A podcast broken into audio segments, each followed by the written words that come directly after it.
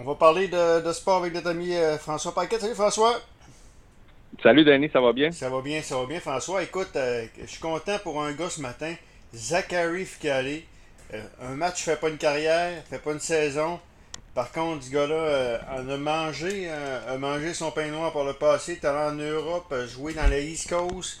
avait connu une, bonne première saison dans la Ligue américaine. Malheureusement, comme les Canadiens sont, sont pas capables de développer le jeune, il y avait amené Charlie Lindgren euh, euh, pour, pour, le déranger, puis je pense que ça, ça, a pu déranger. Quoi qu'il en soit, il a son premier match avec les dans la Ligue nationale, un blanchissage. Moi, je suis content pour lui.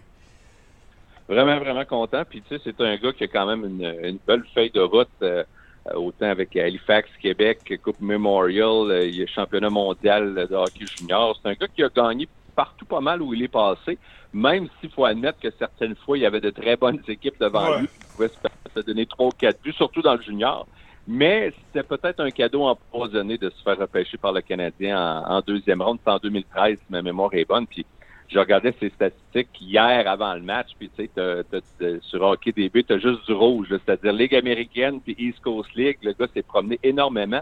Mais dans les trois dernières années, son pourcentage d'arrêt à peu près à chaque endroit est au-dessus de 925-930. C'est des oh. statistiques qui sont excellentes, peu importe la ligue que tu joues. Donc, moi, j'étais très content qu'il y ait une chance. Puis, je disais à des gens hier, même s'il fait un jeu blanc, il va probablement retourner assez rapidement dans la Ligue américaine quand tout le monde va être en santé. Mais tu viens de passer un message que si jamais Samsonov a encore des, des blessures ou que tu n'as pas de, de, de bons gardiens substituts qui peuvent faire le travail. Fait que c'est vraiment, vraiment une bonne histoire. Je sais pas si tu l'as déjà eu en, entrevue, mais c'est un gars très articulé, ah très gentil. Quand il a eu son passage à Québec avec les remparts, on a eu la chance de, lui parler souvent. C'est un jeune homme que j'avais vraiment beaucoup apprécié. Tu peux pas devenir un. Tu peux pas être un gardien de but de Team Canada. Tu peux pas être un, gars de. Tu sais, euh, dominé puis sans avoir un certain talent. Je dis pas qu'il va. ça va être. ça va être euh, Patrick Roy, mais ça peut. Je pense qu'il a le talent pour jouer dans la Ligue nationale. Peut-être pas comme euh, premier, mais Écoute, si Samuel Motambo si, euh, est, capable d'être dans nationale comme deuxième, euh, pourquoi pas Zachary Ficali? Tu sais, c'est souvent une question oh. de confiance euh, et que l'entraîneur et la direction ont place envers un individu. Puis, tu sais, Ficali est capable. Oui. Oh, oui, puis il y a une question de, timing aussi, de dans quelle organisation tu te retrouves et à quel moment. Puis, c'est tantôt te donner l'exemple du Canadien quand ils ont amené Lindgren, mais moi, je vais te donner un, exemple, un gars comme Jean-François Danfous. Moi, c'est un gars que j'ai affronté quand j'étais plus jeune, que j'avais trouvé tellement. C'est le meilleur gardien de but que j'ai affronté comme joueur de hockey dans ma, ma, carrière. La première ronde des Devils du Jersey, je pense, c'est ça? Exactement. Puis c'était comme un loup un cadeau empoisonné, parce qu'il s'est retrouvé derrière Martin Brodeur pendant un certain bout de temps. Puis quand on l'a envoyé, je pense que c'était à Anaheim par la suite, il n'a jamais vraiment eu sa chance. Puis je regarde dans la Ligue américaine, il y a quelques très bons gardiens qui n'auront probablement jamais leur chance de se faire valoir alors qu'il y en a d'autres qui sont des, peut-être, je sais pas, c'est parce que c'est des meilleurs coéquipiers, des bons réservistes, des gars qui acceptent leur, euh, leur sort et leur rôle. Mais c'est incroyable des fois comment tu dis comment ce gars-là peut pas avoir une chance à un certain moment donné. Jimmy Wade. J'ai hâte de voir parce Jimmy Wade. Jimmy, Jimmy. Bel exemple, oui. Jimmy Wade était gardien de but dominant. Je me rappelle, il avait gagné une médaille d'or au Canada avec à lui tout seul. Arrive dans la Ligue nationale, il est le substitut de Belfort sais, quand t'es substitut de Belfort, c'est dur. Après ça, t'arrives, ça échangé sans nausée. Euh, euh, je pense que c'est Arthur Herbeck qui était le gardien de but dans le temps des Sharks. Euh, substitut, il n'a jamais eu vraiment l'occasion de, se faire valoir. Résultat, il n'a jamais développé. Puis c'était Jimmy Wade, t'as choix première ronde, là, carrément. Ah oui, ah puis tu sais, on le dit pour les gardiens de but, mais je pense que c'est vrai pour certains joueurs aussi. dire, regarde, des gars qui ont eu des carrières phénoménales, qui arrivent dans la Ligue américaine, qui marquent plus qu'un point par match, mais on dirait que c'est on étiquette certains joueurs comme hmm. des réservistes, des gars qui sont trop petits, trop ci, trop ça. Il y a toujours une explication. C'est pour ça que l'histoire de, de est fascinante, qu'à 26 ans, après avoir. Tu sais, parce qu'il y a bien des gars à, 23, 24, 25 qui s'en vont en Europe en disant, regarde, je vais aller me chercher plus d'argent que dans la Ligue américaine, une qualité de vie qui est de loin supérieure. Mais Foucault, lui, voulait continuer à vivre son rêve. Puis j'ai hâte de voir si ce, cette victoire-là, ce blanchissage-là, va pouvoir peut-être changer quelque chose à sa carrière ou peut-être lui donner une chance ailleurs dans la Ligue nationale. Jordan Bellington euh, est arrivé à 27 ans. Euh, Jack Campbell à Toronto est, pas jeune non plus. Euh, Tim Thomas est arrivé vieux, donc on sait jamais, on sait jamais. Bref, je suis bien content. Je veux te parler aussi de Philippe Dano. dans un podcast, dans un podcast que j'ai écouté cette semaine, Martin Leclerc mentionne que Philippe Dano est aussi, presque aussi important dans la réalité du Canadien à Carey Price. Puis je vais, dire, je vais, je vais m'expliquer euh, dans le sens que Dano. Euh, tu regardes les statistiques, euh, forcé d'admettre que Martin n'a pas nécessairement tort. Là. Euh, Canadien, j'avais des statistiques qui datent de deux semaines, là, mais, ça doit s'en ressembler pas mal.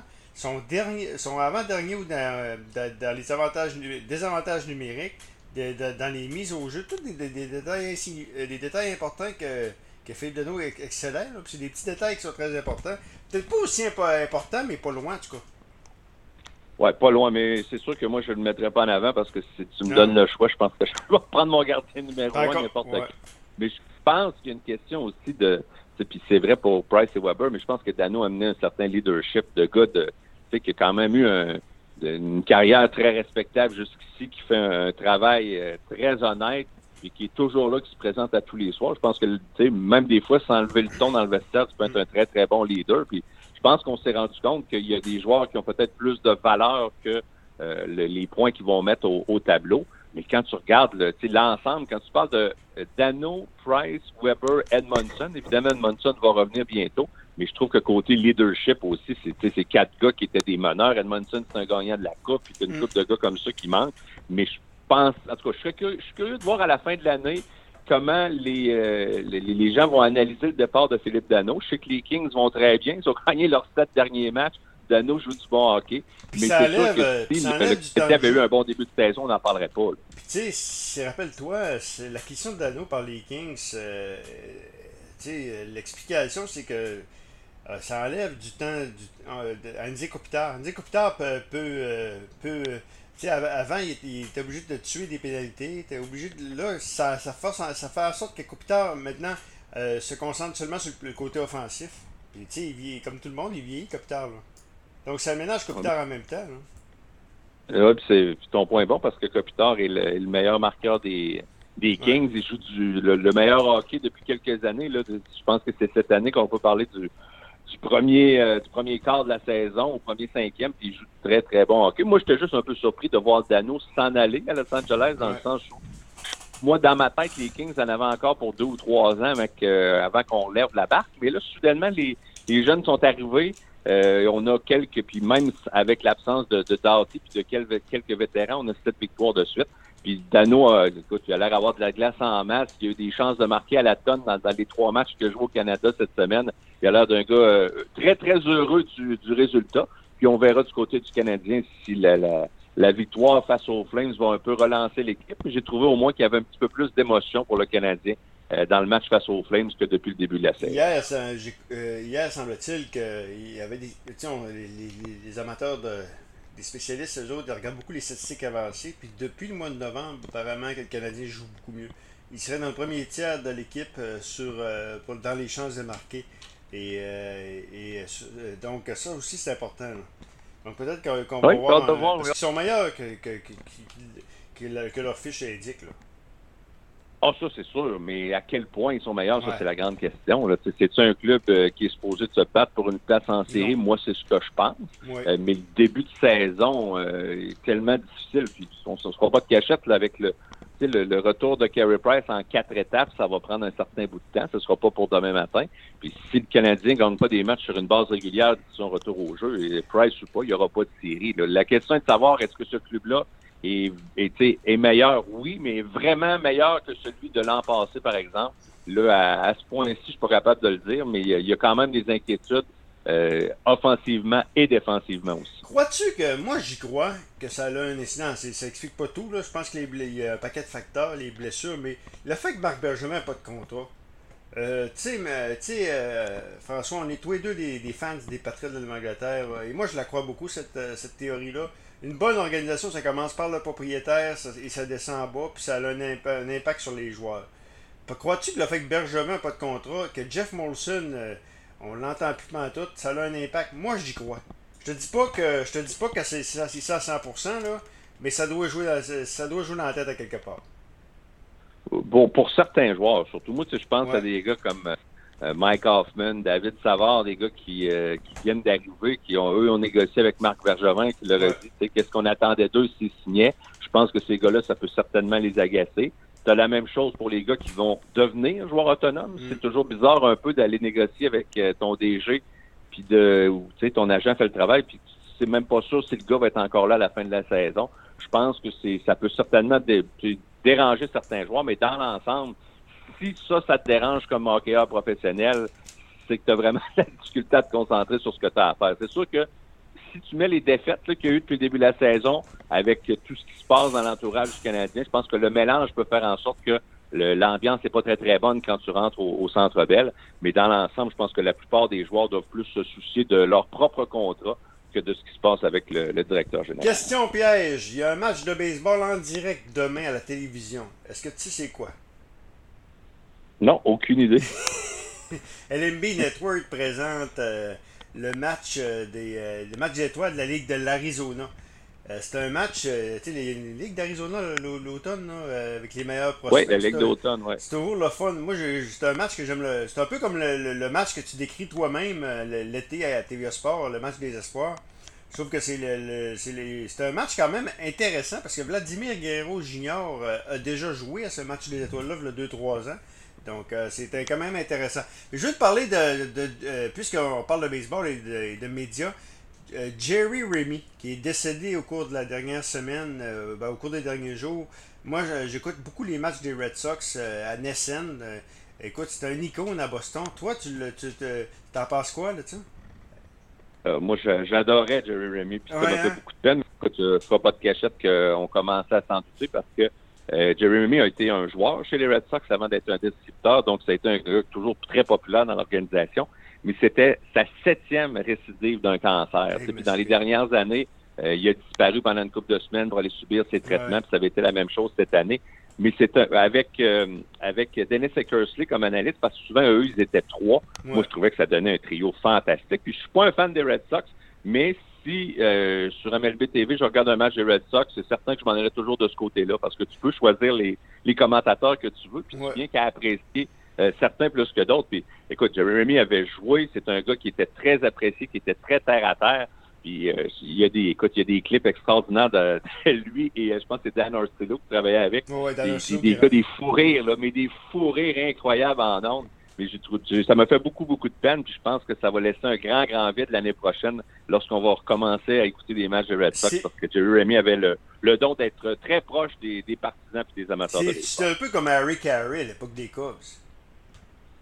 Ben oui et non, ben, c'est différent dans le sens que Harry Carey était plus un descripteur euh, Ouais. spectacle. Moi, puis moi je le dis souvent, Annie, à, à la fin de la carrière d'Harry Carey, moi j'étais plus capable de l'entendre parce Ah oui? que il avait complètement, il, il était complètement dépassé, puis il avait plus de plaisir à souhaiter des bonnes fêtes à monsieur, madame, tout le monde qu'à parler de ce qui se passait sur le terrain. Mais quand il était dans ses belles années, c'était incroyable. C'était un bon descripteur. C'était un, un gars qui se même qui se fâchait des fois quand il arrivait des choses contre les Cubs ou un joueur des Cubs faisait une, une- prenait une mauvaise décision. Puis quand on a inventé la fameuse histoire du, euh, du, du Take Me Out, ça a commencé avec les White Sox, a transporté ça chez les Cubs, est devenu un commentateur très, très, très populaire, mais pas nécessairement pour l'amateur de baseball, euh, sais, le maniaque de baseball, plus pour l'amateur moyen qui le trouvait toujours très, très, très, euh, euh, très phoné avec ses grosses lunettes, puis le monsieur qui s'amuse. Mais euh, c'est- c'est- c'est c'est sûr qu'au côté popularité, Jerry Remy devait pas être loin de, de ça à Boston parce que comme joueur, ça a été un joueur très apprécié. Puis comme descripteur, il a fait un, un travail phénoménal. Baseball, est-ce que tu penses qu'on se dirige vers un conflit, un, un conflit de travail, mais euh, euh, il faut pas que ce soit ça long, hein? Ils sont comme condamnés à mais- s'entendre. Ils sont comme condamnés à s'entendre parce que, regarde, le baseball, là, déjà, ils sont pas. Sont, sont de- c'est, pas le sport qui, qui est en pleine croissance là, aux États-Unis, quand on n'a pas d'histoire. Fait que un arrêt de travail serait très, très, très, très difficile. Oui, puis j'espère qu'il regarde euh, ce qui se passe dans la Ligue nationale de hockey puis dans la NBA, qu'il y a bien des arénas où il y a des, écoute, Ouais. il y a des sièges par milliers qui sont libres. Euh, je pense que c'est un, ce que tu as mentionné est tout à fait vrai parce qu'on joue, on, disons qu'on est sur un terrain glissant. Moi, ce que je pense, puis d'ailleurs, euh, Jeff Passan d'ESPN a mentionné que quelques joueurs, dont Marcus Semien et Corey Seager, dont les négociations euh, avanceraient très, très rapidement. Et lui pense a des gros noms comme ça qui vont signer avant le 1er décembre, avant même la nouvelle convention. Parce que, euh, tu sais, dans le fond, tu sais pas à quoi t'attendre de la nouvelle convention, mais je pense pas qu'il va y avoir des choses de, de changer de façon dramatique. Mais ça veut, ça indique quand même que les DG peuvent faire leur travail, que même s'il y a un arrêt de travail officiellement là, au début décembre, on a quand même deux, trois, quatre mois pour s'entendre, puis qu'on, je pense que tout le monde est confiant qu'on va arriver à une entente. Mais j'ai juste trouvé que dans les dernières semaines, les derniers mois, les propositions du baseball majeur à l'association des joueurs étaient un peu, euh, un peu loufoques. Là. on essaie d'aller un petit peu trop loin en disant on voudrait un, un, plancher salarial. Ça peut pas arriver au baseball, pas de la façon dont les choses sont faites. Tu peux pas. Euh, on voulait éliminer l'arbitrage et payer les joueurs selon le, le WAR, les statistiques mm. avancées, win above replacement. on est rendu très loin dans des histoires. Je pense qu'il faut plus revenir à la base sur savoir partage des revenus, taxes de luxe. Euh, il y a certaines choses qu'il faut changer par rapport aux joueurs autonomes aussi. Mais je suis très confiant qu'au 1er avril, on va avoir du baseball. Mais ça, ça ne veut pas dire qu'il n'y aura pas un, un conflit cet hiver ça paraît pas tôt, si ça arrive cet hiver, mais si Corey Seager, puis moi, de ce que j'entends, Corey Seager s'en irait peut-être avec les Rangers du Texas, Marcus Simeon avec les Mariners de Seattle. Et si c'est le cas, s'il y a deux gros noms qui signent, ça va être déjà bon signe que, tout le monde est confiant qu'il va y avoir du baseball à, la bonne date l'année prochaine. Penses-tu que le fait qu'il y, ait une rivalité entre. Parce que, tu sais, rappelle-toi, l'été de la COVID, là, ça, ça, a zigonné avant avant de revenir. Euh, donc, euh, tu sais, c'était long. Euh, c'était très long. Penses-tu que le fait qu'il y ait une rivalité, ça pourrait nuire à ça? Ben, moi, écoute, je pense que dans le cas du, du baseball majeur, un conflit de travail nous amènerait vraiment euh, quelque chose de, dramatique parce ah. que là, tu parles d'une bataille de milliardaires contre millionnaires. Tu sais. Mm. Puis dans les dernières années, je pense qu'on a toujours trouvé que les joueurs étaient très, très, très gâtés. Il n'y a pas de il n'y a pas de, limite à ce que tu peux donner à un joueur. Les propriétaires, les poches pleines, un peu chialeux. Sauf que là, l'année passée, ce que tu mentionnes, la saison de 60 matchs, les propriétaires ont perdu beaucoup d'argent. Et là, on va peut-être se retrouver dans une situation où on va être un petit peu plus euh, un petit peu plus amer de ce qui s'est passé. Donc, il y a certainement une, rivalité entre l'association des joueurs et les propriétaires, mais à un moment donné, il faut penser au bien du sport. Puis, on s'entend, Danny, que si on n'est pas prêt à commencer le 1er avril, puis que tu as des joueurs qui gagnent 30, 35, 40 millions qui se plaignent de ce qui se passe, que ça fait pas de sens. Surtout avec ce qui s'est passé, je pense qu'il faut réaliser qu'on est les joueurs de baseball sont très, très, très chanceux de ce qu'ils ont comme vie, comme qualité de vie, comme chèque de paye. Puis oui, c'est un job qui peut être demandant parce que c'est quand même c'est plus que le trois quarts de l'année. Puis c'est un, job à tous les jours. Mais les gars sont tellement bien payés, tellement bien euh, traités je pense pas qu'il y ait personne qui va pleurer, ni, d'un côté ni de l'autre, si jamais les deux parties continuent à, se chuter. Rapidement, euh, football maintenant, euh, on est à la, mi euh, mi-saison. Déception? Je t'ai pas. Oublié de te. non, mais j'allais te dire, j'ai pas le choix de te dire que là, aujourd'hui, tu me dis ça, je vais mettre les Patriotes dans les surprises. Ah, parce que si on s'était parlé il y a trois semaines, quand ils étaient 2-4, pas capables de gagner un match à la maison, calendrier difficile, et puis là, soudainement, quelques grosses victoires contre les Chargers, contre les Panthers, gros match contre les Browns en fin de semaine. J'ai dit, moi, j'ai pas le choix de te dire que présentement, je vais les, les placer dans les surprises. Moi, une de mes grosses déceptions, c'est les Chiefs de Kansas City, euh, qui, honnêtement, si euh, Aaron Rodgers avait été là la semaine passée, les Packers n'auraient fait qu'une bouchée des, euh, des, des, Chiefs. Et les Chiefs ont le calendrier le plus difficile de la NFL d'ici la fin de la campagne ils, ils pognent leur bête noire en fin de semaine, c'est Vegas. Je ne me trompe pas, la semaine prochaine, c'est Dallas. Hmm. Euh, je suis déçu parce que je m'attendais à ce que la défensive ne soit pas très bonne, mais offensivement, c'est un club qui se cherche énormément. Euh, je pensais que les Chiefs auraient le couteau entre les dents pour tourner au Super Bowl, mais jusqu'ici, c'est un peu une, déception du côté des. Moi, les Pats, évidemment. Les Cards de l'Arizona, 8-1. Personne qui aurait vu ça. Oui, ils ont même gagné sans Carl Murray la semaine passée. Ça, j'ai trouvé ça très, très fort aussi. Les déceptions, ben, euh, comme toi, les, Chiefs de Kansas City, c'est quand même une, certaine, déception, certainement.